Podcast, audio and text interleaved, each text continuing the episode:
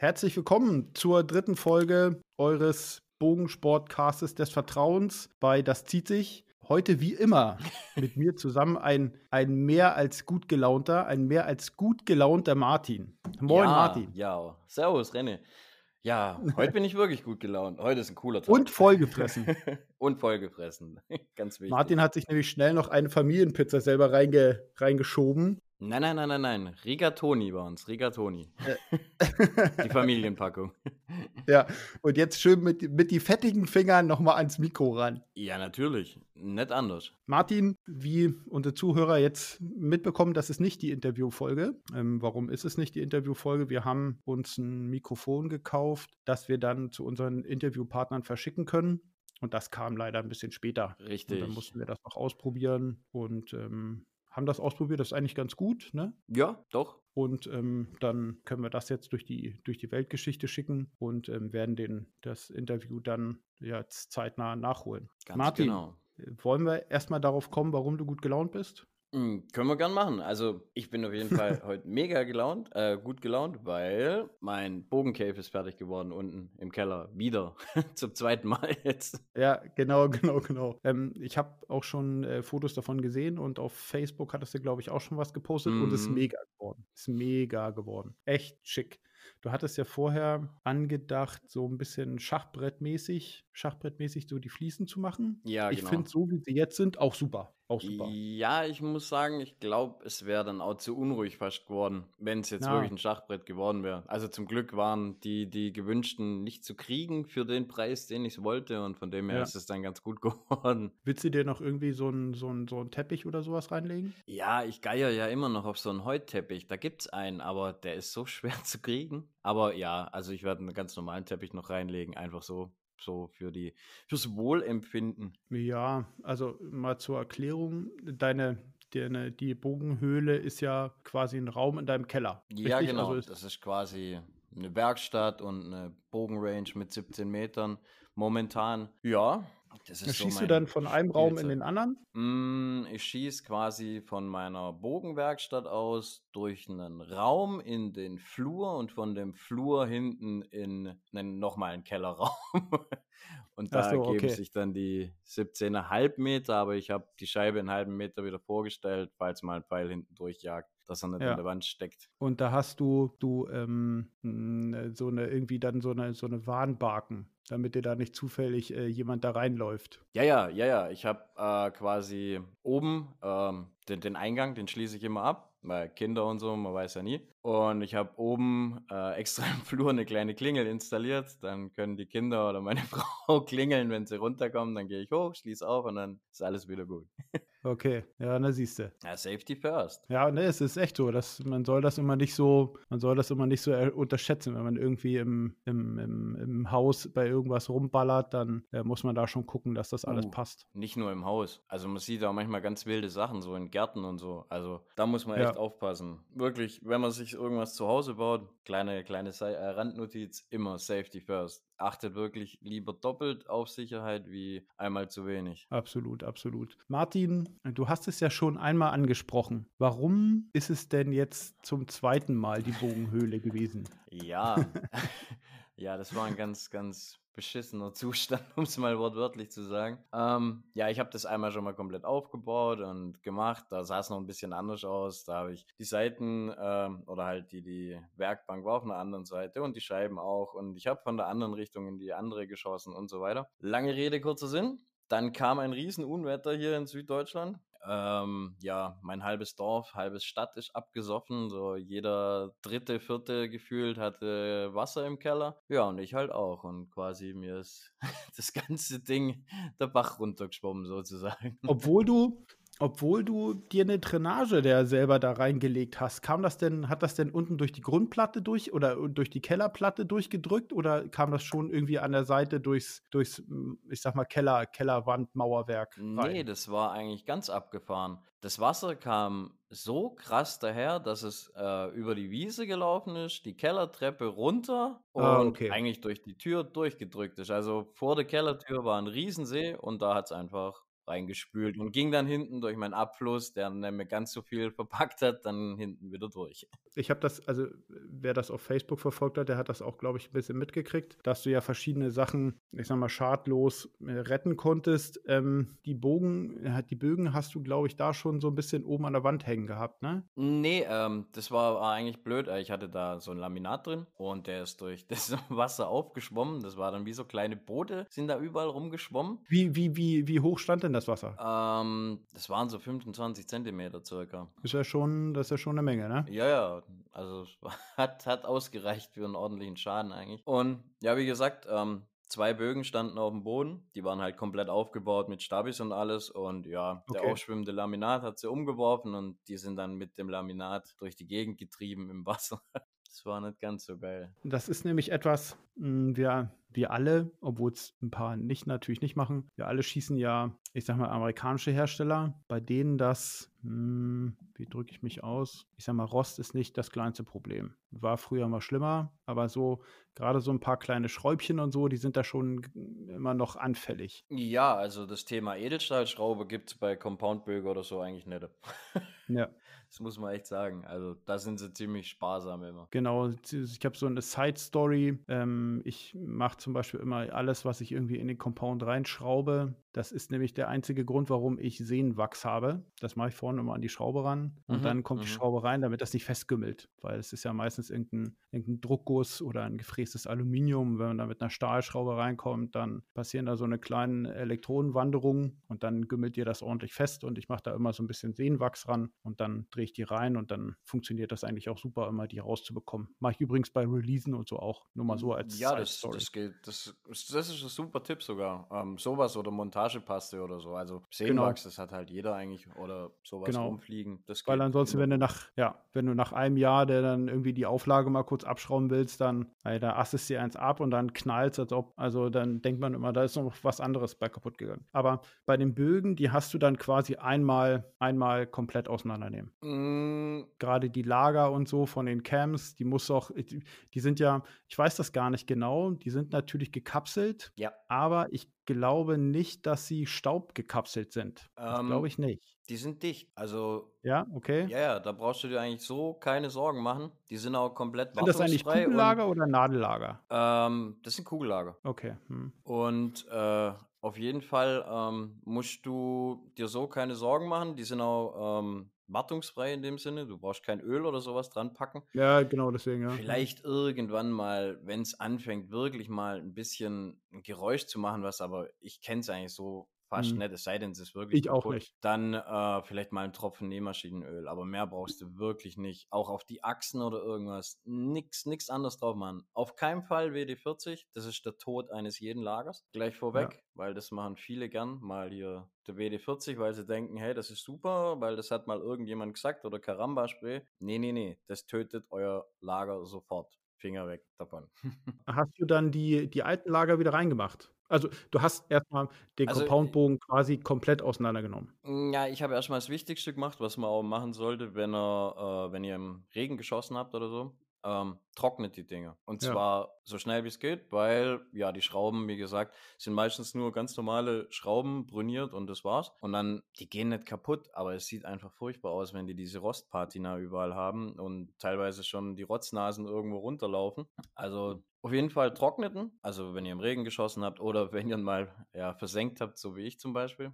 Dann, wenn es richtig. Man kann sich, ähm, Martin, ich habe da auch immer so ein Zeit, ähm, man hat ab und zu mal bei verschiedenen Dingen, die man sich kauft, da sind so kleine Trockenpäckchen drin. Ja, Die am besten auch sammeln. Ähm, jeder benutzt ja, also mit jeder, äh, bitte verzeiht es mir, wenn dann mal ein paar das nicht machen, aber irgendwie jeder Bogenschütze oder hat ja zumindest irgendwie in irgendeiner Art Koffer dabei oder Tasche. Mhm. So, oder ob das eine Compound-Tasche ist oder auch die Recurve-Schützen bauen ja die, die Bögen auseinander und haben dann eine Tasche dafür. Und da einfach diese Päckchen immer mit reinmachen, weil die sind nämlich dafür da, dass sie Feuchtigkeit aufnehmen. Und wenn du dann nämlich diese Päckchen, die kannst du dann irgendwann mal austauschen, dann schmeißt du weg und holst dir, sammelst ein paar neue und einfach diese Päckchen damit reinmachen, weil die sind dafür da, um Feuchtigkeit aufzunehmen. Richtig, Und dann also hast ich du habe in deiner Tasche, ne, ja, dann ziehen die so ein bisschen das Feuchtigkeit, die genau, Feuchtigkeit raus. genau.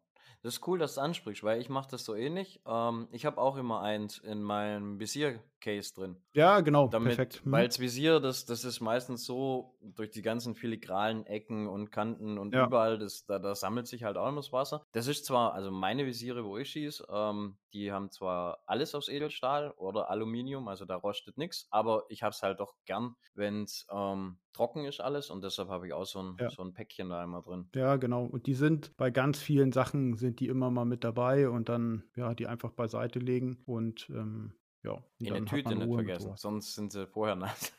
Ja, genau, genau, das stimmt. Ja, Martin, wo wir stehen geblieben? Bei Zerlegen von ähm, der Karre oder äh, halt ja, beim und Trocknen. trocknen lassen Also die, die Karre am besten direkt nach dem Turnier oder nach dem unfreiwilligen Bad direkt ähm, ins Wohnzimmer stellen, irgendwo trocknen lassen, also raus aus der Tasche, trocknen lassen und am nächsten Tag kann man auch wieder einpacken in der Regel. Wenn es jetzt wirklich heftig ist, so wie bei mir, weil äh, da war halt auch Schmutz in dem Wasser, klar, das lief über die Wiese, das war voller Schlamm und alles bäh. Ja, ja, genau, das Deshalb habe ich den ja komplett zerlegt, damit es nicht überall die, diese, diese kleinen feinen Partikel sich irgendwo angesetzt Genau das haben und den ja, kaputt reiben quasi an den Genau. Achsen und an den ganzen Stellen. Ja, das ist auch bei Überschwemmung und so immer die, das größere Problem. Dieser Schlamm und so, der mitgeschleppt wird. Das Wasser, Ja, das Wasser, das war aber am Abend schon weg. Die genau, Überbleibsel aber waren das halt den Schlimme. ganzen Dreck. Du hast ja äh, nicht nur der Bogen ist ja abgesoffen, sondern auch dein, das Release, das Latenöl ist Ja, abgesoffen. ja, das lag mit neben einem Bogen. Das hast du quasi ähm, genauso auseinandergebaut und genauso einmal, einmal wieder ähm, gereinigt und aufpoliert. Richtig. Das war, glaube ich, das erste Mal, dass ich einen äh, Backtension-Release auseinandergenommen habe. Also einen, einen Hinge-Release. Weil normalerweise sind die komplett wartungsfrei. Sonst habe ich immer nur Trigger-Release oder hier ähm, diese Tension-Release zerlegt. Und einmal im Jahr habe ich die immer, immer wo ich es früher noch geschossen habe, ähm, quasi gewartet. Aber Ja. ja, also ich wechsle ja immer von Jahr zu Jahr. Also ich schieße mal ein Jahr einen Trigger ähm, und ähm, ein Jahr schieße ich einen Hinge. Oh, nee, Trigger, Trigger ist, ist, ist bei mir komplett vorbei. Also ich kann kein Trigger mehr schießen. Da ist Target Panic ist da total vorprogrammiert wieder. Ja, kann ich verstehen, kann ich verstehen. Aber ich mache immer so, ich, also kommt fast so immer hin, so dass ich so ein Jahr schieße ich so und ein Jahr schieße ich so. Vielleicht werde ich dann irgendwann auch sagen, so, hm, vielleicht bleibe ich dann mal bei einem. Ja. Ähm, und ähm, ich will damit nur sagen, wenn man Trigger-Release hat und das irgendwie versenkt wird, da ist durchaus noch ein bisschen mehr Mechanik drin, die irgendwo ja meistens Die verschlossen ist immer aufmachen. Also ich habe es früher auch, wenn, wenn mein Trigger-Release äh, richtig nass geworden ist, äh, gerade bei so einem riesen Schauer oder so auf dem Turnier, habe ich es danach immer gleich zerlegt. Weil es ist relativ einfach. Du musst nur ein bisschen aufpassen, was du damit machst, also dass du nichts verlierst. Hier eine Klarsichtfolie einpacken oder in eine Tüte, habe ich heute erst wieder in Facebook gelesen. Äh, ich habe es in meine Klarsichtfolie gelegt oder die Hand so drauf und es dann ganz langsam öffnen. Ähm, ja, einfach gucken, dass, weil meistens sind drei, zwei bis drei äh, Federn in den Dingern Ja. und ja, gucken, dass die einem nicht davon hüpsen. Ja, genau. Und ähm, wenn man beim Zusammenbauen eine Schraube über hat, ähm, äh, Fehler. Dann ist ein Fehler passiert, genau. Also das ist wie bei allem. Wenn was übrig ist, dann stimmt was nicht ganz. Ja, genau, aber Wenn es dann immer noch funktioniert, ohne die Schra äh, ja. auch ohne das, dann ist natürlich geil. Dann kann man Ja, den Hersteller anrufen und sagen, hey, ich habe was zum Sparen gefunden. ja, ich habe auch schon so viele Dinge, die ich irgendwann mal auseinandergebaut habe, wieder zusammengebaut, wo ein paar Schrauben über waren. Die Dinger haben danach äh, also äh, super funktioniert. Ne? Da denke ich mir auch so, okay, war vielleicht Glück, vielleicht, ja, naja, mal sehen. Ja. Ja, ähm, Martin, hast du ähm, jetzt, äh, war das ein Versicherungsschaden? Also hat die Versicherung dort die, die äh, Schäden, die entstanden sind, übernommen? Weil ich Ja, meine, das ja. eine kannst du wieder aufarbeiten, aber das andere, wenn du so Möbelstücke hast und so, die sind nass geworden, dann quellen die auf, dann ist das alles, ist, ist, ist, ist ja bestimmt auch ganz vieles einfach ähm, bei dem Wasserschaden kaputt gegangen. Ja, also Möbel, Möbel waren eigentlich alle, alle, wo drin standen, hinüber, außer die zwei Schreibtische. Die war, hatten Metallfüße, da war es egal. Aber sonst, ja, Möbel, Möbel, ja, war alles hinüber. Da war nichts mehr zu retten. Ne? Und also das, die, ne- da war ja noch eine Tragik dabei. Du warst ja sechs Monate vorher eingezogen oder so, ne? Also Ja, war es war nicht nicht, nicht ganz. Ja, es war relativ frisch noch alles so zusammengebaut und ich habe immer noch so ein bisschen erweitert unten und hier ein bisschen gemacht und da ein bisschen gemacht und dann, Ja, eigentlich war ich, wie gesagt, so gerade so fertig so, wo ich dachte, jetzt ist es, dass es genau so ist, wie ich es mir vorgestellt habe. Und dann ist Ja. halt passiert, ne?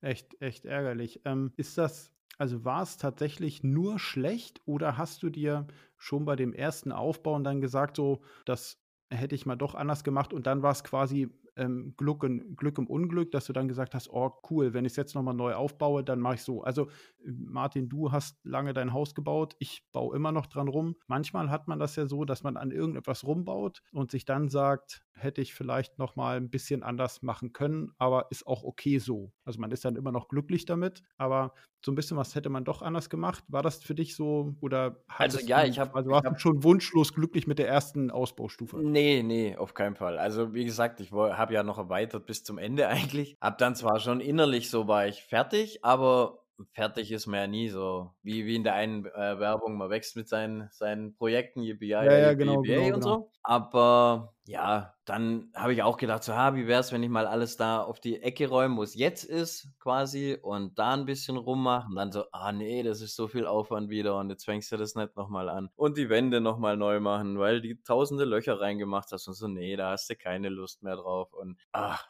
Ja, ja, jetzt genau. im Endeffekt, jetzt bin ich wieder so richtig happy, weil es halt jetzt so ist, wie ich es mir dann während dem Aufbau dann später dann doch noch dachte, dass es vielleicht so Mhm. geschickter wäre. Ist auch mega geworden. Also ist auch mega geworden. Kann jeder sich mal bei dir Facebook vorbeifahren. Hast du so ein kleines Video da äh, gemacht und ist mega geworden. Also ist echt. Ja, aber die, da hat wieder, wieder Facebook, ich bin ja total erschrocken, als ich die Videoqualität gesehen habe. So, wow, das ist ja voll der Grieselhaufen. Aber naja, Wird das immer noch so ein bisschen Downsizing oder was? ja, ja, brutal. Also ich runter, habe oder? ich hab's Original ja dir geschickt auf WhatsApp. Ich glaube, das, das Ja, ja, musst, du genau. musst nachher mal vergleichen. Das ist, wow, das sind Welten. Okay, okay. Ja. Und wenn sich jemand das Video anguckt, äh, es ist unschwer zu erraten, ähm, welche Bogenmarke Martin favorisiert. Oh ja, also. ich glaube auch immer ja. noch, dass du auf deinem, auf deinen Hintern irgendwie so ein Tattoo hast von denen.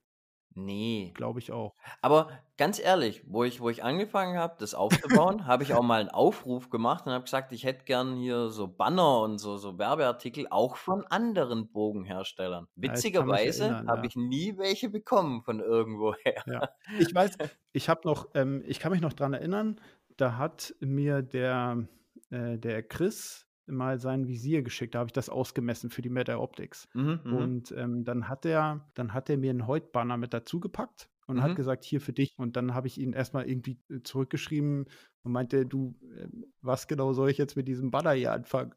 Und ähm, äh, dann habe ich gesagt, so pass auf, äh, ist gar kein Problem, ähm, ich verkaufe das für dich. Und dann habe ich das äh, reingesetzt bei Facebook zu verkaufen. Echt, das war, glaube ich, ein fairer Preis. Mhm, mhm. Ähm, und das, ich habe das reingestellt und eine Minute später, Martin, äh, da hattest du, glaube ich, eh eine Linse geordert und eine Mhm. Minute später kam, ähm, äh, ja, das Banner packst du mir aber auch mal mit dazu, ne? Und dann habe ich mir gedacht, ach Martin, ne? Du bist so eine Heutschlampe, echt, du wirst einfach davon nicht wegkommen. Aber ich, Nee, also ich um finde es gut. Willen. Ne? Das Also, ist, das ist, bin damit aufgewachsen mit der Marke. Da ist vorbei einfach. Genau, genau, genau. Und das ist auch, ähm, das ist auch gut so. Und dann man muss, ich, äh, es ist auch bei uns im Bogensport relativ, relativ markentreu. So habe ich manchmal, manchmal das Gefühl, ja, manchmal das Gefühl, nein. Also man kann auch nicht sagen, dass irgendwie die guten Schützen markentreu sind und die, ähm, äh, ich sag mal, durchschnittlicheren Schützen nicht, sondern es ist oder von bis irgendwie. Was hast du so für einen Eindruck? Ähm, ich sag's mal so, ähm, wenn man mit einer Bogenmarke gut klarkommt, dann ist ja eigentlich die logische Konsequenz, dass man da dabei bleibt. Weil never change a running system. Und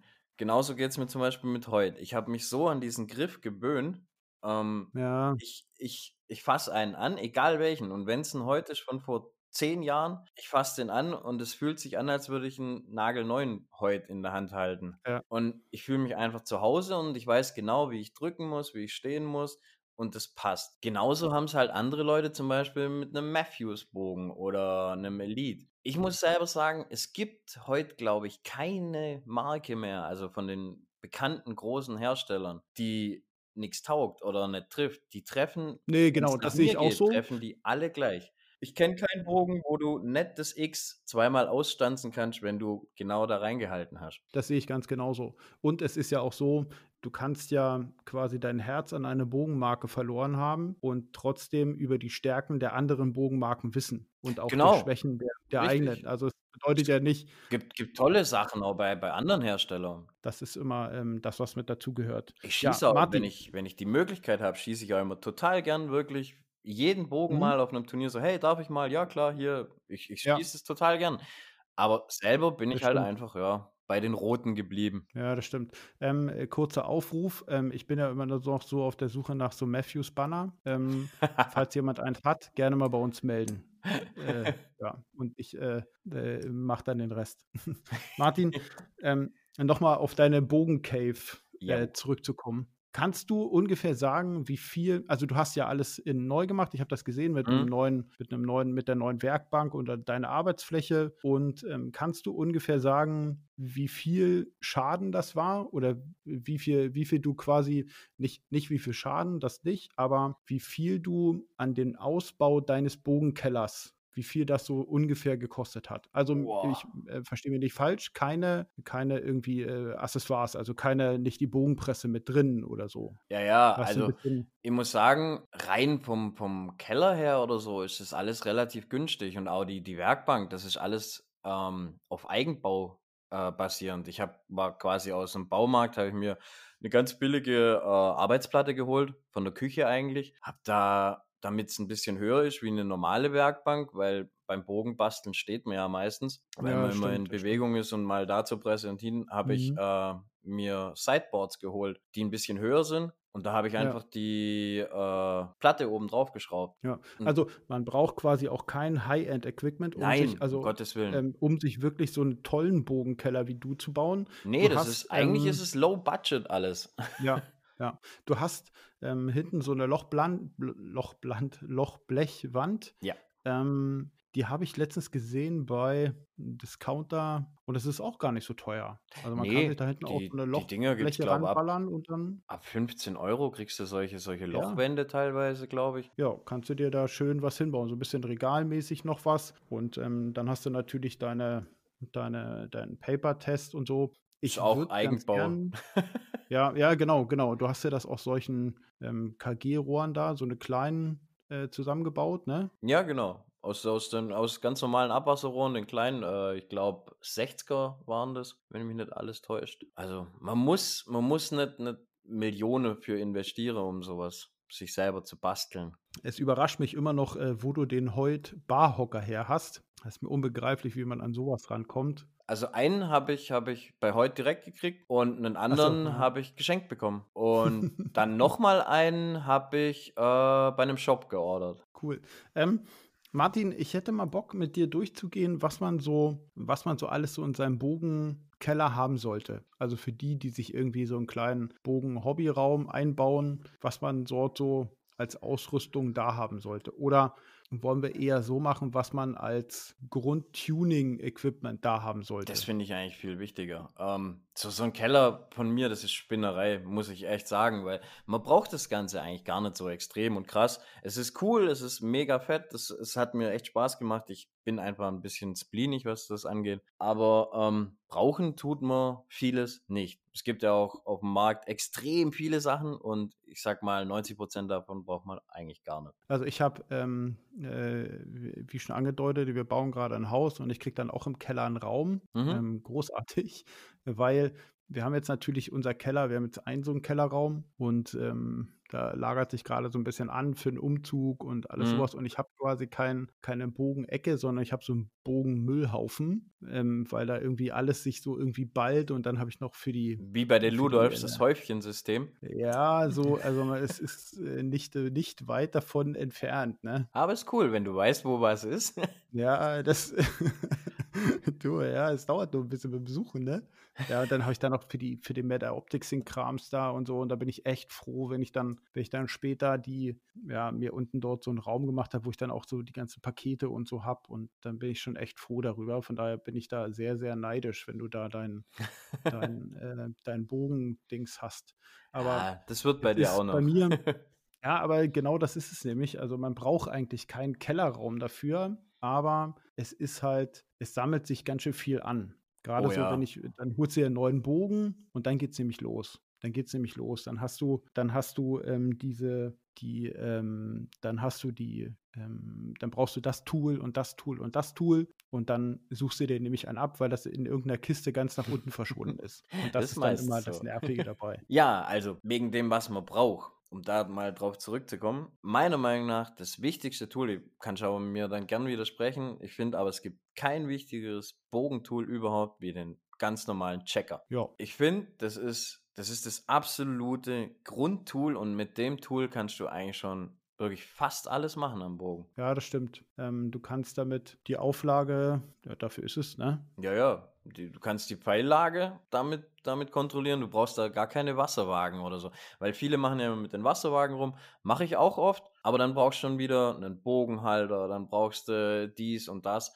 Mit dem Checker ist es ganz einfach. Hebst du den einfach hin, hast du genau Mitte vom Berger hohl, gehst du nach hinten, machst mhm. du deinen Knockpunkt hin, fertig. Ist total easy peasy. Ja, genau, so sehe ich das auch. Weil dieses äh, Berger Hohl ja ein ganz essentieller Punkt am Compoundbogen ist. Also äh, ich muss zugeben, bei jetzt so irgendwie ähm, diesen olympischen Recurve-Bogen und so, warum spreche ich nicht darüber? Ich habe davon einfach gar keine Ahnung. So, hm, das ist der Grund. Martin, du kannst da vielleicht noch eher was dazu sagen, weil du das auch mal geschossen hast, aber ich bin bei solchen Bögen raus. So. Ja, ist aber auch keine Raketenwissenschaft. Also ja. vom Prinzip her ähneln sich beide, beide Bögen eigentlich komplett. Also nur der eine hat Rollen und der andere halt nicht. Alles andere ist relativ gleich. Ja, nur falls sich manche Bogenschützen ähm, äh, fragen, warum ich das doch eher, äh, weil es doch sehr einseitig ist von meiner Seite her, weil ich einfach von den anderen Seiten keine Ahnung habe. Mhm. Deswegen, so ist das. Ja, ja und da, ähm, da gebe ich dir recht. So ein Checker ähm, habe ich bei mir hier auch auf der Liste drauf, ähm, weil man damit einfach äh, ganz essentiell Dinge einstellen kann. Genau. Da dazu kommt noch, man merkt sofort, wenn was am Bogen schief läuft. Ne? Ja. Quasi, wenn sich eine Sehne gedehnt hat, ein Kabel gelenkt hat, irgendwas, weil man hält einfach seinen Checker hin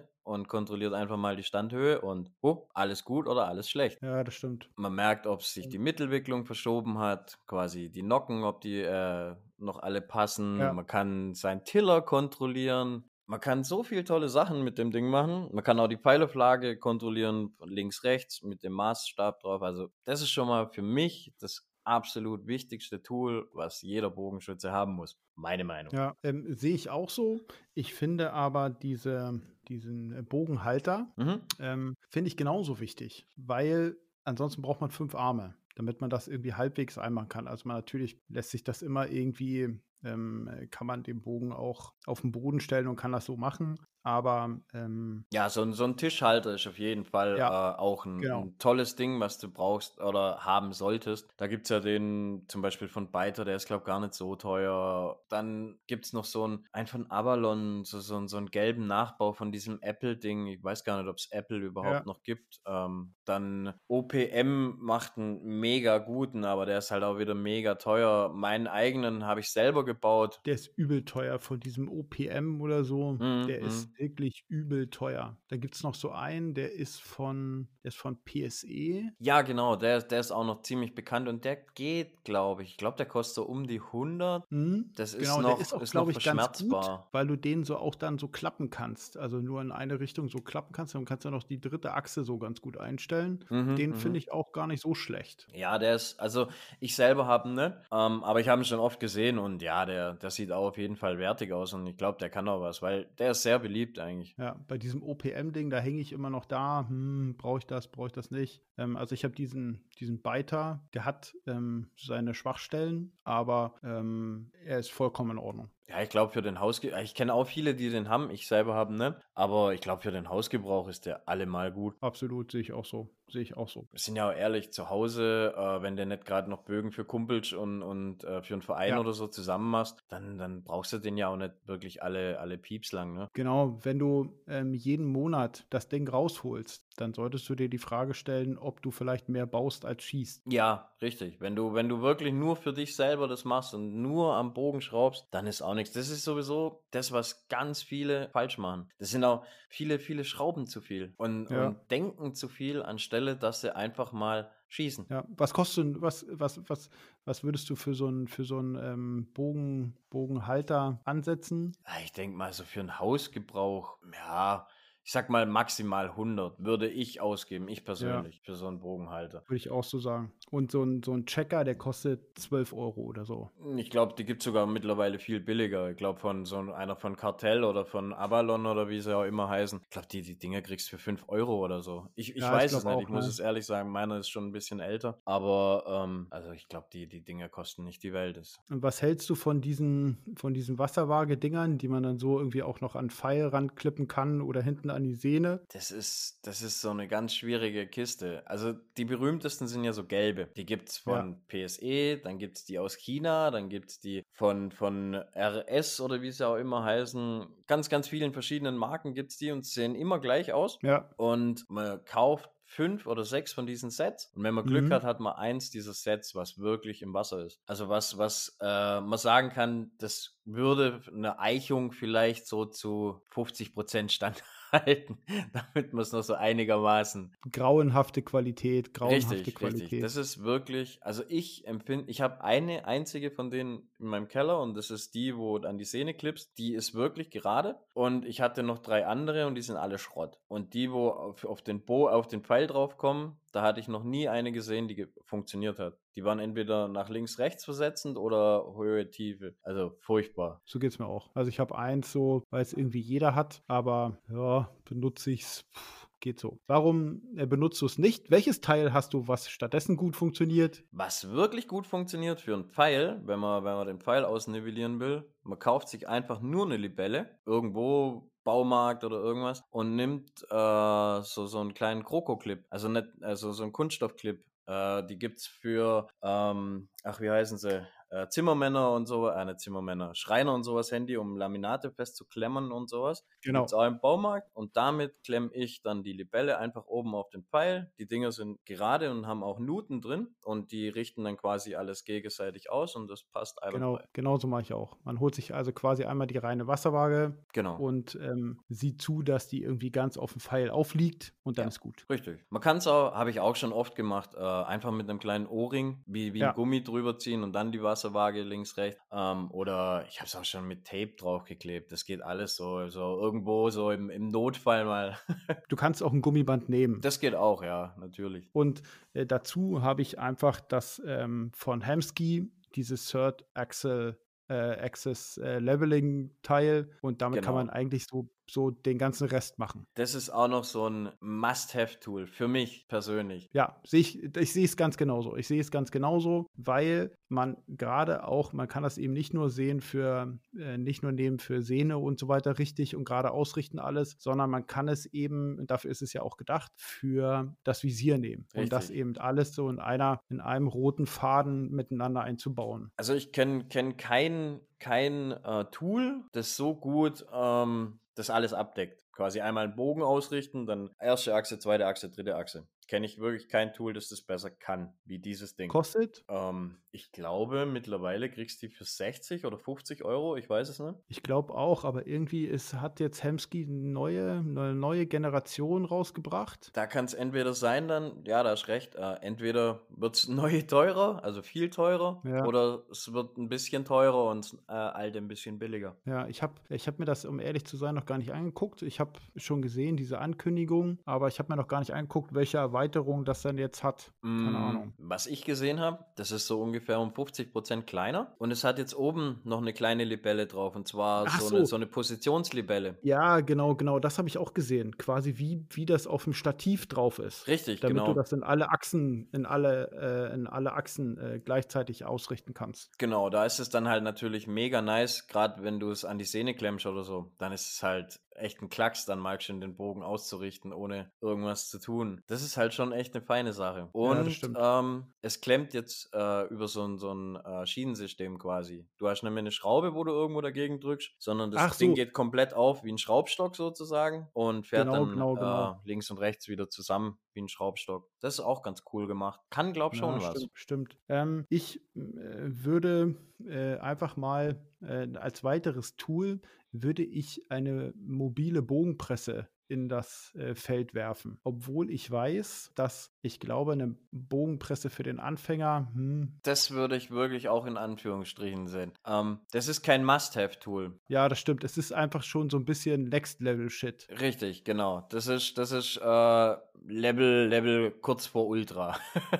so sehe ich es. Wenn du eine mobile hast und du, du, jetzt hingehst und irgendwie sagst, so mein, ähm, es, hast vielleicht den Bogen und du bist zum Anfang und sagst, hm, ich würde meinen Bogen vielleicht ganz gerne noch ein bisschen runterdrehen oder vielleicht im Auszug würde ich vielleicht noch mal irgendwie, vielleicht fühle ich mich dann doch mit einem halben Zoll mehr und du ähm, änderst die Bogengeometrie dahingehend, ähm, oder die Geometrie ändert sich nicht, aber dann hast du ja gleich doch schon irgendwie nochmal, oder kann es sein, dass du das zu dem Problem kommst, ähm, Piep steht jetzt nicht mehr ganz gerade. Gerade wenn du in der Fundzahl ordentlich was änderst oder im Auszug ordentlich was änderst. Und wenn du dann dich daran traust, zu sagen, äh, Mensch, ähm, ich möchte jetzt mal meine Sehne eindrehen oder wenn ich alles andere ähm, gemacht habe und es nicht zu dem Erfolg geführt hat, dann mh, mm, finde ich, ist so eine mobile Bogenpresse ziemlich Gold wert. Ziemlich Auf Gold wert. Das kann ja auch einfach Fälle. nur sein, dass du sagst, dein Piep muss ein bisschen hoch und runter, weil du zum Anfang sagst, ich habe sonst mhm. immer so mhm. geschossen, aber mit dem Haltepunkt fühle ich mich wohler. Und dann änderst du ein bisschen was, musst dich natürlich immer damit beschäftigen. Aber ich, ich glaube, so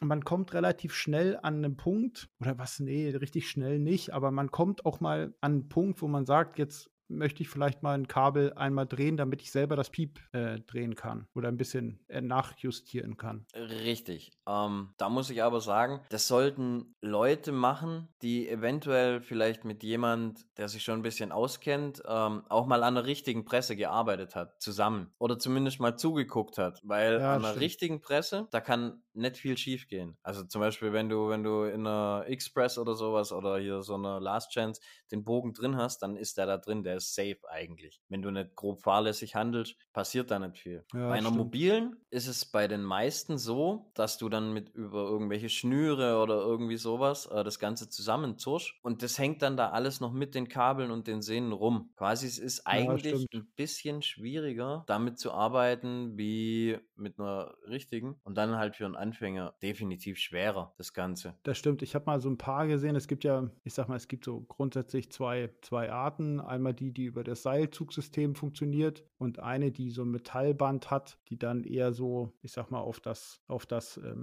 auf den Abstand. Findest die Horrorpresse schlechthin. Ja, das finde ich nämlich auch. Also ich habe diesen, diesen, diesen Synnum-Klon. Äh, ja. Du hast ja als mobile den gleichen. Richtig, und richtig. ist okay, finde ich, und das ist auch nachvollziehbar für mich als äh, quasi Maschinenbauer im Kopf nachvollziehbar, dass das okay funktionieren kann. Die anderen halte ich auch für ganz, ganz gruselig, die so diese Metallbänder haben, die dann so irgendwie mit Druck dann so gegeneinander und das finde ich ganz, ganz fragwürdig. Ja, also diese, diese oder Stahlseil-Bogenpresse, äh, ich finde die auch furchtbar und total schrecklich. Ähm, ja, ich habe, vielleicht, vielleicht ist ja auch ganz gut, aber ich habe einfach schon zu viel, viel Schabernack mit der gesehen. Von Leuten, wo ich genau wusste, dass sie keine Ahnung haben, was sie da tun. Und die haben dann mit dieser Presse auch echt abgefahrene Sachen gemacht. Äh, ich habe auch schon gesehen, wie einer auf seinem Bogen draufgesessen ist, damit es die Wurfarme zusammendrückt und er hat ein Kabel ausgehängt und ich dachte, jetzt tun gleich seine Kronjuwelen über einen kompletten Platz fliegen. Und du, pass auf, ich habe, apropos dazu, ich, es gibt so ein, es gibt so Outdoor-YouTuber, der, der, die machen auch immer so eine Sachen, dann schießen die mal mit einer Armbrust und einem Compoundbogen auf, was weiß ich, irgendwelchen Kram. Und ähm, das war auch, das ist noch gar nicht so lange her, da hat er so eine Sendung gemacht, da hat er mit einem Compoundbogen, das ist auch irgend so ein, ich sag mal, das ist irgend so ein äh, grenzwertiger Compoundbogenhersteller. Und mhm. ähm, dann hat er den, ja, wollten sie wieder auf irgendwas schießen. Also als Bogen, als Compoundbogensportler und als Bogensportler äh, an und für sich sollte man sich dieses Video nicht deswegen angucken, weil das ganz, ganz grauenhaft ist. Ja, da gibt's, da gibt's leider viel zu viel im Netz. Ja, ist ganz, ganz übel. Ist ganz, ganz übel von den Pfeilen her und so weiter. Auf jeden Fall hat sein Kumpel das Ding in der Hand zieht den aus, hat natürlich die Griffel da hinten drin, ne? zieht mhm, den aus, mhm. natürlich ohne Pfeil und lässt ihn einmal los. So. Ah. Heißt, Sehne runtergesprungen. Mhm. So, und dann haben die gesagt, ja, jetzt ist er kaputt und so und bla bla und alles in dem Video, ne? Und dann packen die sich das halt so zusammen, dann drücken sie wie die Weltmeister da rum und machen und tun eben auch so mit, also und irgendwie kriegen sie die Sehne wieder drauf. Ja, und schießen da weiter. Und dann ja. passiert das während des Videos nochmal, dass die Sehne runterspringt. Und dann trickeln sie die wieder irgendwie drauf und ähm, schießen dann einfach weiter. Und das halte ich für, puh, das ist also, das ja, ist also übel. Das, das ja, ist also genau. übel. genau deshalb finde ich persönlich, ähm, so eine Presse ist auf jeden Fall cool, aber man muss ähm, da schon ein bisschen weiter ja. sein und auch ein bisschen in die Materie schon reingeschlupft sein. Am besten natürlich mit Hilfe von einem Händler, der da einem da unterstützt und mal zeigt, wie das funktioniert oder einem Kumpel oder wer auch immer. Ja, stimmt, das stimmt. Und wenn nicht, sollte man einfach mal schauen. Ähm, es gibt,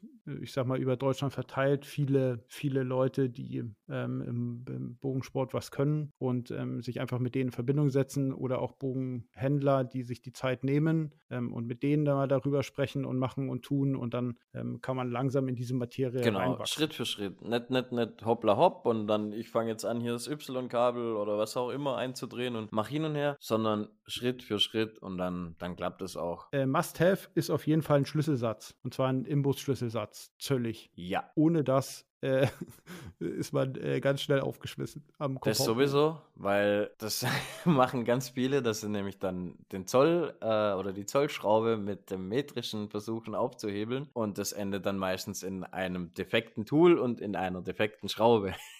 Genau, genau, genau, genau. So ist es. Es gibt da einen großen Satz und einen kleinen Satz. Da ich muss eigentlich sagen, dass ich mit dem kleinen Satz immer relativ gut zurechtgekommen sind, bin. Ich weiß gar nicht genau, warum ich mir mal den großen holen musste, für was ich den. Ähm, den großen braucht man oft für äh, hier zum Beispiel die Wurfarmschrauben. Ja, das ist, also ich habe das mh, hm, jetzt bei dem bei dem Harlon X-Comp, den ich jetzt schieße, von Matthews, ist das nicht so. Da brauche ich Ja, da hast du den, da hast du dir die kleinere. Aber viele, viele Bögen haben ähm, oben Gerade die, die Pocket-Taschen sind mit der großen Schraube zum Beispiel. Ja, aber ich glaube, ich habe vorher den, ich habe ja vorher den Matthews ML, äh, Monster MR7 geschossen mhm. und der hatte, glaube ich, als Tillerbolzen die großen. Ja, genau, deswegen, richtig. Deswegen brauchte ich da damals, glaube ich, den großen Satz und ähm, das war auch immer das Einzige, für das ich die brauchte. Ansonsten am Compoundbogen. Ähm, äh, die die Pile-of-Lagen äh, wenn, je nachdem, was für Schrauben du da hast. Da gibt es ja einmal, also ich nehme immer gern die mit dem Linsenkopf, weil die, äh, erstens sind sie flacher, sieht besser aus, meiner Meinung nach. Und zweitens haben sie gleich diesen Effekt von der Unterlegscheibe. Also die, die haben eine größere Auflagefläche. Ja, das und stimmt. tun dadurch äh, das Zeug nicht so kaputt machen. Aber wenn du da die normalen Schrauben hast, dann hast du auch wieder die große, große Schraube, äh, den großen, großen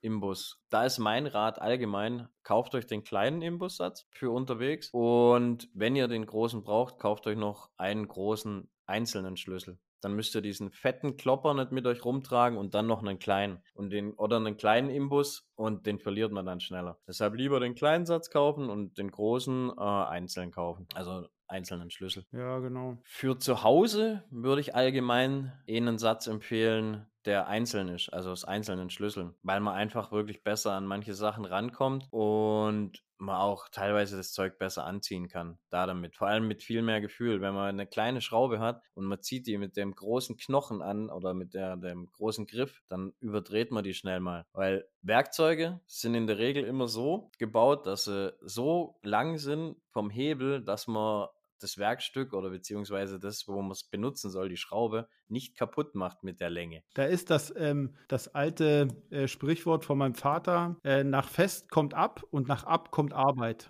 Richtig, und das Problem ist, gerade bei, bei diesen, diesen äh, Imbusschlüsselknochen, diese, diese äh, Sätze, da hat man mit den kleinen Imbussen echt eine Wahnsinnsgewalt und man merkt es gar nicht, dass man eigentlich gerade abknackt. Das ist so. Ähm, wir hatten ja auch letztens gesprochen, ich werde mir da diese T jetzt, diese T-Teile holen, mhm. ähm, die dann so dieser quasi zöllige Satz, den man sich dann einmal so an die Wand machen kann und dann jeden einzelnen Schlüssel und dann mit so einem T Stück zum einzelnen Drehen haben und sowas werde ich mir dann dafür holen. Ich habe, wie gesagt, ich habe auch beide Knochen, das passt super und aber so für dann meinen, meinen Bogenraum werde ich mir die dann holen. Das ist dann natürlich die Edelvariante. So wie ich es auch habe mit, mit Ähm, dem Tee. du, aber die sind Hm? äh, vom Preis her ist das wirklich überschaubar. Also ich Das hatte ja bei stimmt, dir das geguckt, stimmt. da kostet, so ein, da kostet dann so ein Set ja auch irgendwie, was weiß ich, 15, 16, 17 Euro oder so. Richtig, da, da reicht es auch, wenn du einen günstigen Satz nimmst. Das muss kein Vera, kein Viha oder kein Hardset sein. Da reicht es auch wirklich einer aus Chrom Vanadium und fertig. Ja, echt okay für den Preis. Hm, was hältst du von der Loopzange oder sowas? Auch sehr wichtiges Tool. Das sollte auch jeder zu Hause haben und das sollte jeder lernen, einen Loop zu binden, weil man das oft wechseln muss. Hier gibt es aber auch einen guten Trick, wenn man keine Loopzange, weil Loopzangen finde ich teilweise echt extremst teuer und völlig überzogen. Wenn ihr zu Hause einen Dremel habt, nehmt euch eine Spitzzange und macht da vorne an der Spitze zwei kleine Kerben rein und dann habt ihr eine Loopzange. Ja, obwohl, ja, aber nur für die, die schon einen Dremel haben. Ja, richtig. Wenn, ich sage ja, wenn ihr einen Dremel habt oder irgendwas anderes Ja. zum, zum Reinschleifen, dann könnt ihr euch so eine Loopzange ganz einfach selber bauen. Genau, oder ihr geht einfach hin, es ist jetzt gerade Weihnachten und lasst euch eine äh, Loopzange schenken. Genau, das wäre die andere Option. So. Da ist die coolste überhaupt die Easton. Also, ja, ich weiß, Schleichwerbung und so, aber Ist das die, die vorne diese Zange hat und die an der Seite quasi dieses, ähm, dieses das Teil hat, was dann aufgeht, wenn ich zusammendrücke? genau, die finde ich mega klasse. Ja, das stimmt. Die ist richtig, richtig gut. Bei der ist nur die Gefahr, weil man mit der, der wirklich viel Gewalt ausüben kann, dass Ja. man es zu fest zieht. Da muss man einfach mit ein bisschen Gefühl an die Sache ran. Man sieht ja, wie es den Knoten zusammenzieht. Aber die ist wirklich genial gut. Hm, das stimmt, das stimmt, das stimmt. Du hast halt eine Kombination aus äh, quasi so ein bisschen Kneifzange oder so, so einfach eine Zange und gleichzeitig aber auch die Loopzange. Richtig. Eine, ja, genau. Martin, was hältst du von sowas wie äh, ein Papiertest? Ich glaube, für zu Hause kann man das eher nicht gebrauchen, weil da musst du halt auch wieder schießen können. Das kann's, kann jeder zu Hause im Wohnzimmer machen oder im Flur. Du brauchst da nicht viel Platz. Also Papiertest, meiner Meinung nach, geht, geht zu Hause bei jedem. Du brauchst halt Papiertest, du brauchst halt ähm, irgendwie ein Teil, wo du ein Papier einhängen kannst, wo du dann gucken kannst, wie der Pfeil quasi den Bogen verlässt. Aber gleichzeitig brauchst du natürlich auch irgendwas, was den Pfeil stoppt. Also Richtig. das geht dann so ein bisschen einher. Ein Schießwürfel oder sowas solltest du auf alle Fälle haben, ja. Aber Papiertest, ja, da brauchst du, entweder baust du so ein, so ein krasses Ding, wie ich es mir gebaut habe, was aber auch nicht teuer war, oder du nimmst einfach einen Bilderrahmen und vier, vier Klammern, wo du einen DIN A4-Blatt reinklammerst Ja, und fertig. genau. Also ich habe ähm, so ein Teil von, ähm, ich habe so ein ganz einfaches Teil vom Booster mir mal irgendwann zugelegt. Das sind im Endeffekt irgendwie zwei Holzrundstäbe, die, wo du dazwischen so einem Büroklammer-Ding so ein Papier klemmen kannst und dann kannst du dann rumballern damit. Also kannst du Mhm. einmal durchschießen. Ist eine ganz, ganz, ganz, ganz ähm, einfache Variante und funktioniert gut. Wird irgendwann mal für, für einen Verein in unserer Halle irgendwann mal was bauen, wo man dann auch so wie du so eine Rolle hat, wo man dann irgendwie so ein Mhm, mhm. Papier auf einer Rolle hat, wo man dann immer so nachziehen kann. Ja, genau. Ehrlicherweise muss ich auch sagen, benutze ich das nicht so oft. Also ich ist jetzt nicht so, dass ich jeden Monat da einen Papiertest mache. Nee, bei mir auch nicht. Aber der Papiertest ist für mich so, ähm, bei mir funktioniert es, bei vielen funktioniert es aber auch nicht, muss man gleich sagen. Also der ist nicht, nicht der heilige Gral, der Papiertest, weil es nicht bei jedem wirklich funktioniert. Bei mir funktioniert er wirklich einwandfrei. Wenn bei mir der Papiertest stimmt, dann muss ich eigentlich rein von der Sache nicht mal ein French-Tuning machen. Also es stimmt wirklich eins zu eins. Ich mache es immer zum Kontrollieren, Ja, ich aber ich so. brauche es eigentlich nicht machen, weil ich habe noch nie umstellen müssen da danach. Ja, mache ich auch so. Deshalb, also wenn ich, wenn ich am Bogen was geändert habe, mache ich danach immer ein Papiertuning und dann ist das okay für mich. Daher mache ich das relativ häufig eigentlich doch. Gerade wenn ich ein neues Loop hinmache oder, oder irgendwas. Was hältst du. Von der von der Bogenwaage, von der Zugwaage? Mm, Ist nice to have, aber kein Pflichttool, meiner Meinung nach. Das ist so ein Tool, ähm, das kauft man sich im Verein. Zum einen, äh, um zu checken, dass man hier im BA alles im, im Paletti hat von den Pundzahlen, nicht, dass man äh, hier rausgeschmissen wird auf dem Turnier oder sowas, weil zu viel Pund oder so. Wir brauchen sie immer bei uns für die Danish Open. Für die Danish Mm, Open, mm. da ist auch ähm, für Freestyle Unlimited äh, 60 Pfund max. Ja, genau, wie bei der BA halt. Ja, also wie gesagt, das ist ein nice-to-have-Tool, aber es ist kein, kein Pflichttool, wo jeder wirklich haben sollte. Was, wenn du eine Weile schon schießt, für mich noch ein Must-have-Tool ist, ist ein Wickelgerät für die Sehne und das passende Wickelgarn da dazu für eine Mittelwicklung. Meinst du, das ist für einen Bogen, Compound-Bogen Einsteiger schon irgendwie Nee, so Einsteiger notwendig? auf keinen Fall. Aber das, deshalb meinte ich äh, im Eingangssatz, dass es, wenn man schon eine Weile dabei ist, Ja, okay. Hm, okay, okay. Dann ist es für mich so ein Must-Have-Tool, was wirklich jeder haben sollte, weil ähm, die Mittelwicklung doch schnell mal in Eimer geht und man sie auch schnell mal dann wechseln können sollte über die Lebensdauer einer Sehne. Ja, bei Sehne und so, äh, Martin, muss ich dir gestehen, bin ich so ein bisschen raus weil ich gebe alles äh, dann, wenn irgendwas mit der Sehne ist, gebe ich alles Matthias. Also, hm. also Matthias. Ja, okay, das ist natürlich dann der einfachste Weg. Ja. Das ist auch vollkommen in Ordnung. Dann, dann braucht man sich keinen Kopf machen. Dann gibt man es einem Profi und der guckt danach und dann ist gut. Also Matthias ist äh, der Matthias Herbold, das ist der Inhaber und Gründer von Mein Compound. Ähm, genau. Versteht das nicht falsch. Es gibt auch noch andere Sehnenhersteller, äh, Bogensehenhersteller. Aber der für mich ist es halt mein Compound und für Martin ist es das auch. Von daher ist es nicht so schlimm. Und ähm, ich bin, ich bin gerade so bei diesem Sehendings, bin ich halt ähm, gar nicht so tief weit drin. Martin, bei dir ist das was anderes. Du machst das schon viel, viel länger. Ähm, bei mir ist es einfach so, ich äh, sehe das so, wie du äh, auch schon gesagt hast. Ich gebe es einfach dem Profi. So, und wenn mhm. du bei mir um die Ecke wohnen würdest, dann würden wir schnacken und das machen. Und so habe ich halt die Möglichkeit, weil ich äh, beruflich ich sag mal, jetzt nicht in der unmittelbaren Nähe von, von äh, meinem Compound bin, sondern es ist fahrmäßig zu erreichen, äh, dann werde ich dann dahin fahren, wenn irgendwas ist. So, also verstehe mich nicht falsch, ein Loop ja, ja, und so. Vollkommen, die, vollkommen richtig. Die Knockpunkte, das kriege ich auch noch hin. Aber wenn meine, wenn meine Entwicklung aufgibt, dann äh, ticker ich Matthias an. So. Mhm. Ja, ist auch richtig. Wie du ja schon gesagt hast, wir haben in Deutschland so viele tolle Seenbauer. Von ja. dem her kann man die auch gerne dahin geben und support the local heroes, sage ich mal immer. Also ja, genau so ist es. Von dem her ist es vollkommen in Ordnung. Aber ja, so eine Mittelwicklung, finde ich, sollte man schon irgendwann mal zumindest einmal gemacht haben. Ja. nee, wie gesagt, also ich finde es ist wirklich ein wichtiges Tool. Also es ist, Aber, ähm, ja. es gibt noch diesen, diesen äh, Separierer, mit dem du diesen, wie nennt man das, diesen, diesen, diesen Sehenspreizer, mit dem man, mit dem man äh, fürs Loop, Loop ein, äh, nicht fürs Loop, fürs Piep einsetzen braucht.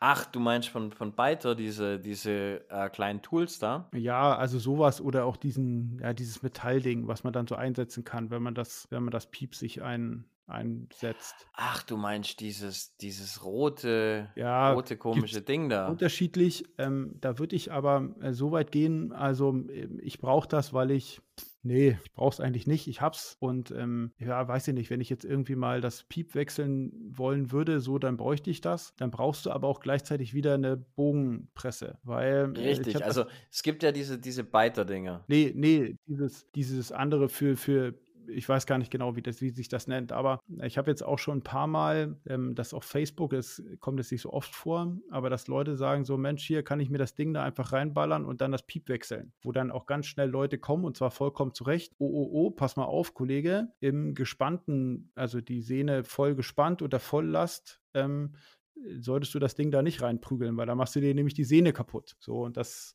äh, ist dann nämlich dieser, dieser Sehnenspreizer oder die Sehnenmittelteil. Mhm. Das finde ich gar nicht mal so unwichtig, aber geht halt nur in Verbindung mit einer Presse. Richtig, ja, genau. Und so solche Dinge gibt es auch von Beitern, nur da sind sie aus Kunststoff. Ja, genau. Die, die man dann so dazwischen schiebt, so auch so, richtig, richtig. so ein Tool, Und ja, genau. Die sind ganz cool. Also ich, ich habe die total gern. Mhm. Ähm, aber ja, man sollte es wirklich, es ja, ich sag, nee, ich sag's am besten gar nicht.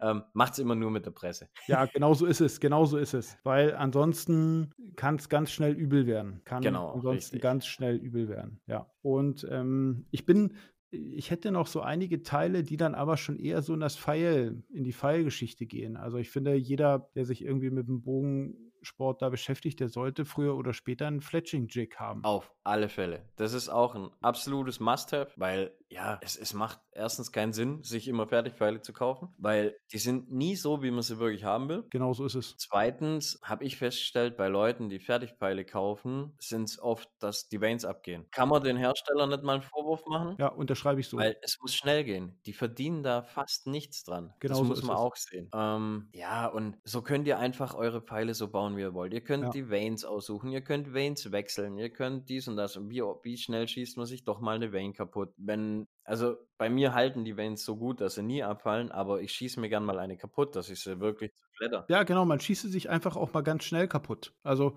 Da ist so ein, so ein äh, Fletching-Jig auf jeden Fall absolut Gold wert und unerlässlich. Also Ja, ganz genau. wichtiges Tool. ich habe, wir, wir benutzen das, das äh, Gleiche, wir beide benutzen das vom Boning. Das halte ich auch für echt richtig gut. Also, äh, das neue Boning ist saugut. Also Ja. das gefällt mir tierisch, tierisch gut. Es gibt, es gibt Schwachstellen. Es ist aber auch ein. Luxus, muss ich sagen. Wie bitte? Es ist wirklich ein Luxustool. ja, Also für, für, für einen Anfang oder auch, auch wenn du fortgeschritten bist, rein von der Sache tut es auch echt ein günstiges. Muss Ja, man ganz stimmt. klar sagen. Also Das auch stimmt, so, so ein, so ein 20-Euro-Fletching-Tool, damit kannst du auch echt tolle Sachen machen. Es ist nicht so, so nobel und ähm, es braucht mehr Friemelarbeit, bis du es zusammengetudelt hast, dass es so ist, wie du es haben möchtest. Aber es tut seinen Job dann. und du kannst damit auch ordentlich Pfeile zurechtkleben. Das ist einfach so. Definitiv. Und ich habe, ähm, äh, Martin, du weißt ja, welche Pfeile ich schieße. Die äh, super tollen Pfeile. Martin, Martin liebt die auch Oh, sehr. Hör auf, Martin ich jetzt schon wieder. Hühnerkombi. Sag es nicht. ja, also ähm, ich schieße ja, bei mir ist immer, ähm, ich äh, halte nichts von diesem, der Spine-Wert beim Compoundbogen. Also natürlich darfst du beim Compoundbogen nicht zu weichen Spine schießen, das ist ganz klar. Aber ich glaube nicht daran, dass es beim Compoundbogen zu harte Pfeile gibt. Und ich denke, dass ein, ich denke, dass ein. Glaubensfrage.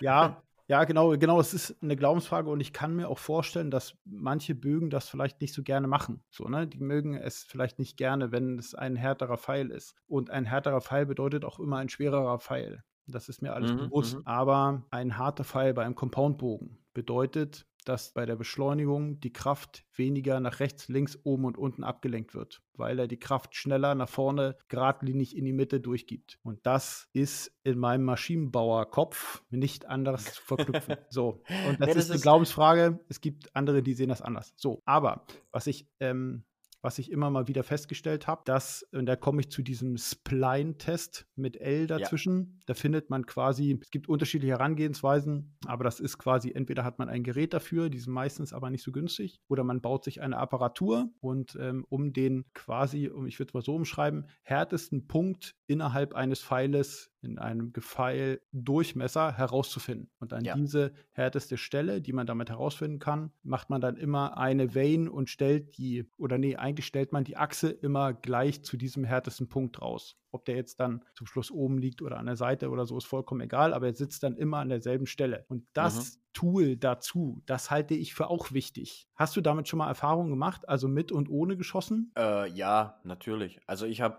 ich hab ganz viele geschossen ohne, ich habe ganz viele geschossen mit dem Tool Und. Ergebnis? Willst du jetzt ehrliche Antwort hören? Ja.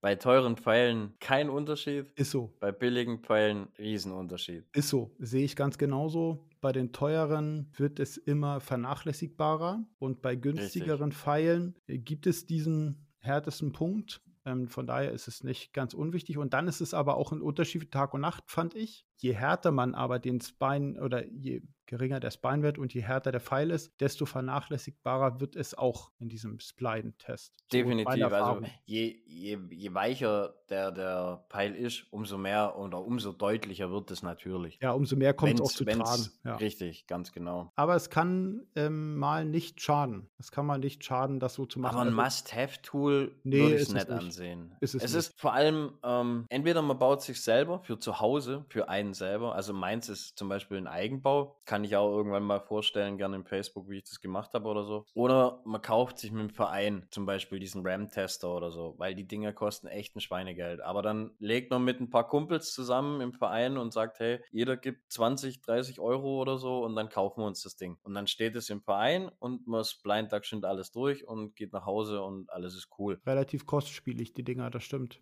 Das Stimmt, Richtig. stimmt. Und diese Geschichten mit in der Badewanne, da gibt es ja ganz viele solche Tricks und so, äh, die funktionieren nicht wirklich. Das mit der Badewanne, das halte ich auch für Quatsch. Ja, es, es funktioniert bei, bei früher bei, bei so richtig hundsmiserablen Pfeilen ging das wirklich gut. Ja. Aber bei den neueren Pfeilen, wo es minimal oder teilweise minimal ist, ähm, da ist einfach schon allein die Oberflächenspannung vom Wasser, die, die hält einfach das fest. Oder ich habe keine Ahnung, aber ich glaube es einfach ist so. Ja, das ist so. Ich habe es jetzt nicht, nicht wissenschaftlich untersucht, aber auf jeden Fall kannst du den Pfeil hindrehen, wie du willst. Er landet immer irgendwo anders. Das ist Fakt. Ähm, auch so. dann gibt es die Möglichkeit, dass man von oben mit einem Brett, also Spitze, Spitze reinsteckt und von oben drauf drückt. Er wird sich immer in die Seite biegen, wo es eher ist. Kann man machen, ist aber auch nicht ganz so geil. Erstens habe ich schon gesehen, wie viele Leute da Pfeile kaputt gemacht haben. Zweitens, was ist, wenn die, die Schaftenden nicht tausendprozentig äh, gerade abgeschnitten worden sind? Oder hier und da, also da sind auch viele Variablen drin, nicht ganz so tolle. Dann gibt es noch die Variante mit den Kugellagern, dass man den Pfeil links, rechts Kugellager in der Mitte eins und runter drückt und schaut, wo er sich hindreht. Das habe ich anfangs gemacht. Geht auch. Geht, aber geht meistens auch nur bis zu einem gewissen Grad und Ja. bei hundsmiserablen Pfeilen, sage ich mal. Bei richtig guten funktioniert es nicht mehr, weil da Ja. ist schon allein die, die Reibung vom Kugellager so Ja. hoch, dass der sich nicht mehr dahin dreht. Ja, genau. Ich habe auch, ähm, also ich habe ähm, das so gemacht und dann irgendwann denkt man sich beim Drehen, also dass man das so im, im Fingerspitzengefühl hat ähm, und dann irgendwann denkt man sich dann einfach nur noch die härteste Stelle. Das ist so. Richtig, ganz genau. Wenn man dann so ganz weiche Teile hat, dann mag das funktionieren, aber irgendwann denkt man sich das im Kopf und von daher bin ich dann, ja, ich habe dann so eine Apparatur, die ist von der Wirkungsweise genauso wie deiner.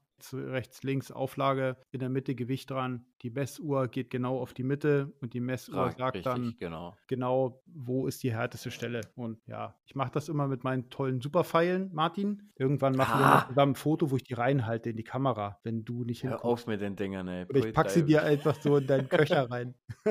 Wow.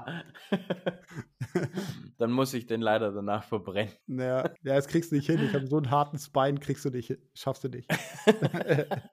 ja, also, aber Ja. wie gesagt, äh, ich bin mit denen, hat man ja auch schon mal geschnackt, äh, ich bin mit denen zufrieden. Ich bin mit denen tatsächlich zufrieden. Ja, das ist, das ist wieder so ein Ding, weißt du, wenn man einmal mit irgendwas schlechte Erfahrungen gemacht hat, Ja. dann ist es für immer so. Dann ist es einfach ein, ein gebranntes Kind, ist man da in dem Punkt und dann ist das vorbei. Und für mich Glaub ist gerade dieser besagte Schaft, ist, ist so ein, oh, das ist ein Trauma für mich und der geht einfach gar nicht mehr. Da ist wirklich Hühnerkombi, wenn einer den Pfeil nur den Namen sagt. Ja, so ist das manchmal. Ja. Ja. Hast du noch, ähm, noch so ein Must-Have-Kit? Ähm, lass mich kurz mal grübeln. Ein Must-Have-Tool wäre für mich noch, mm, ja, wenn man selber Pfeile baut, ähm, eins zum Abrichten der Enden. Und zwar, weil man es selber, ein, äh, weil man es einfach selber bauen kann. Ich habe meins zum Beispiel aus Lego gebaut. Mhm. So, so ein Endenabrichttool. Das kann ich auch gern mal in, auf unserer Instagram dann ein paar Fotos von zeigen, wie ich das gemacht habe. Mhm. Ähm, mhm, Das geht auch wirklich gut. mhm. Es ist Äh, einwandfrei und, und das.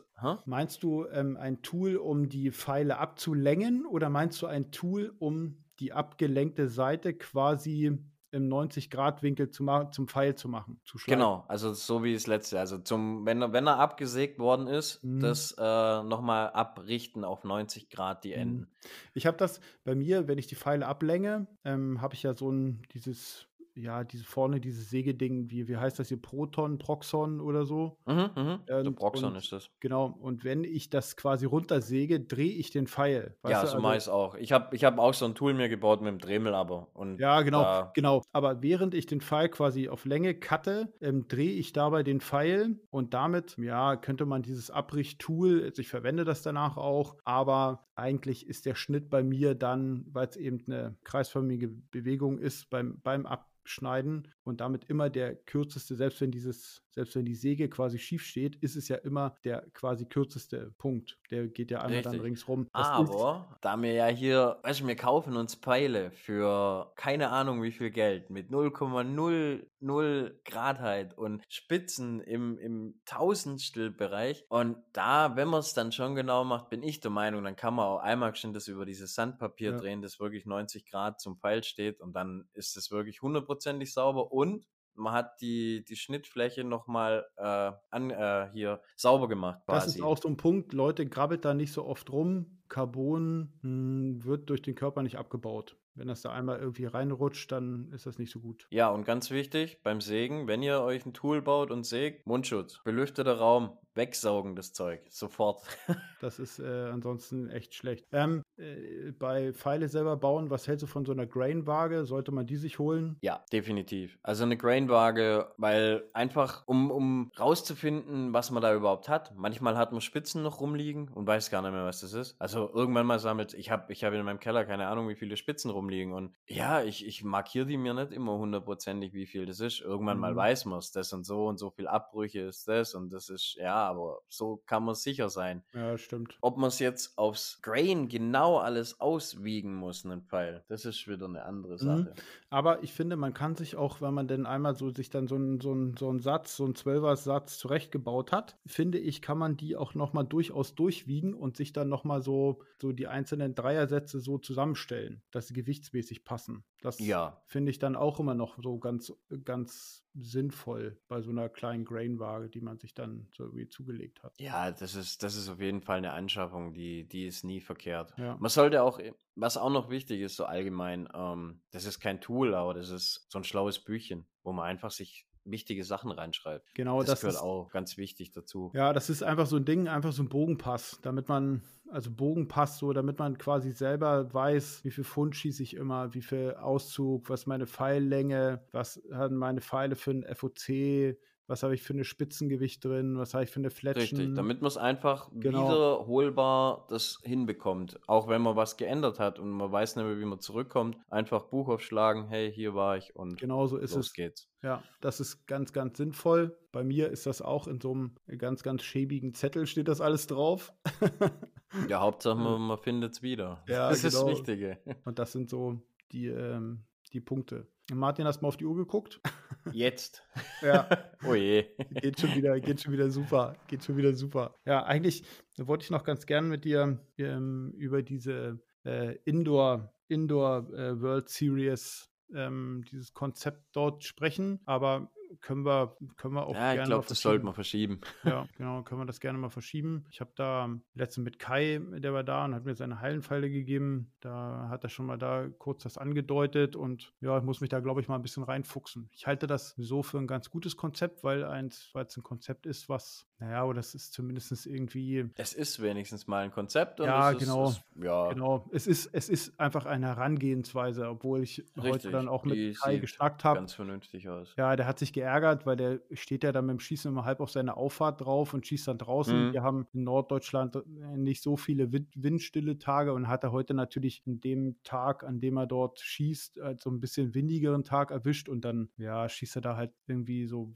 wo er sich sehr darauf gefreut hat, das, was man mitgekriegt hat, aber so dann schießt er halt ein Ergebnis, wo er normalerweise immer weit drüber schießt und dann ist das natürlich auch nicht so cool. Ne? Hat er sich geärgert und das ist so, also vergleichbar ist es sowieso nicht, aber insgesamt finde ich es, ja, ich habe mir da das ein bisschen angeguckt und das ist ja schon so ein bisschen Community-mäßig. Also insgesamt finde ich es ganz gut. Insgesamt ja, es sieht, sieht ganz nett aus, aber da quatschen wir nochmal drüber auf alle Fälle. Ja, genau genau. Ansonsten, ähm, ansonsten sind wir eigentlich so mit den Gerätschaften so eigentlich durch. Ja, so die, die allerwichtigsten Dinge haben wir, haben wir so durchgeredet, würde ich sagen. Im Endeffekt, man braucht nicht viel, wie, wie gesagt. Es ist nur wichtig, dass man die Tools, die man hat, versteht, wie sie funktionieren und sich nicht übernimmt bei der ganzen Geschichte und nicht, nicht wie ein Verrückter erstmal einkauft und, und so, oh, ich muss das haben, ich muss das haben, ich muss das haben, sondern sich einfach auch mal auf die, die einfachen Dinge besinnt und mit denen ähm, klarkommt. Und dann kann man mit dem Tune eigentlich schon mit echt wenig Geld loslegen. Ja, ich finde auch immer in dem, in dem Gebrauchtmarkt gerne mal nachfragen. Da ist doch das irgendwie einer, der, ich sag mal, aus, es ist ja doch irgendwie, dann holt man sich mal ein Tool, was ein bisschen besser ist und dann sowas. Und dann gibt es einfach genau. immer Leute, die etwas im Keller haben, was sie so nicht nutzen von den angesprochenen Dingen, weil sie es in doppelt und dreifacher Ausführung irgendwie haben und deswegen äh, lieber mal fragen. das äh, kennt, glaube ich, jeder. ja, ja. Ich fühle mich auch gar nicht angesprochen oder so. Das ist, und irgendwann brauchst du halt einen ganzen Raum dafür, weil du so viel Kram zu ja. hast. Oder mehrere Räume mit einem Flur dazwischen. Ich finde das auch immer, ey, wenn bei dir guckt man sich das Video an und das sieht ja aus wie in so einem File-Shop. Da hat man so, also ich weiß nicht, wann du die alle mal kaputt schießen willst, aber naja, dauert auf jeden Fall ein bisschen. Ja, ich sag mal, ein Jahr kann durchkommen. Ja, ja Martin. Naja.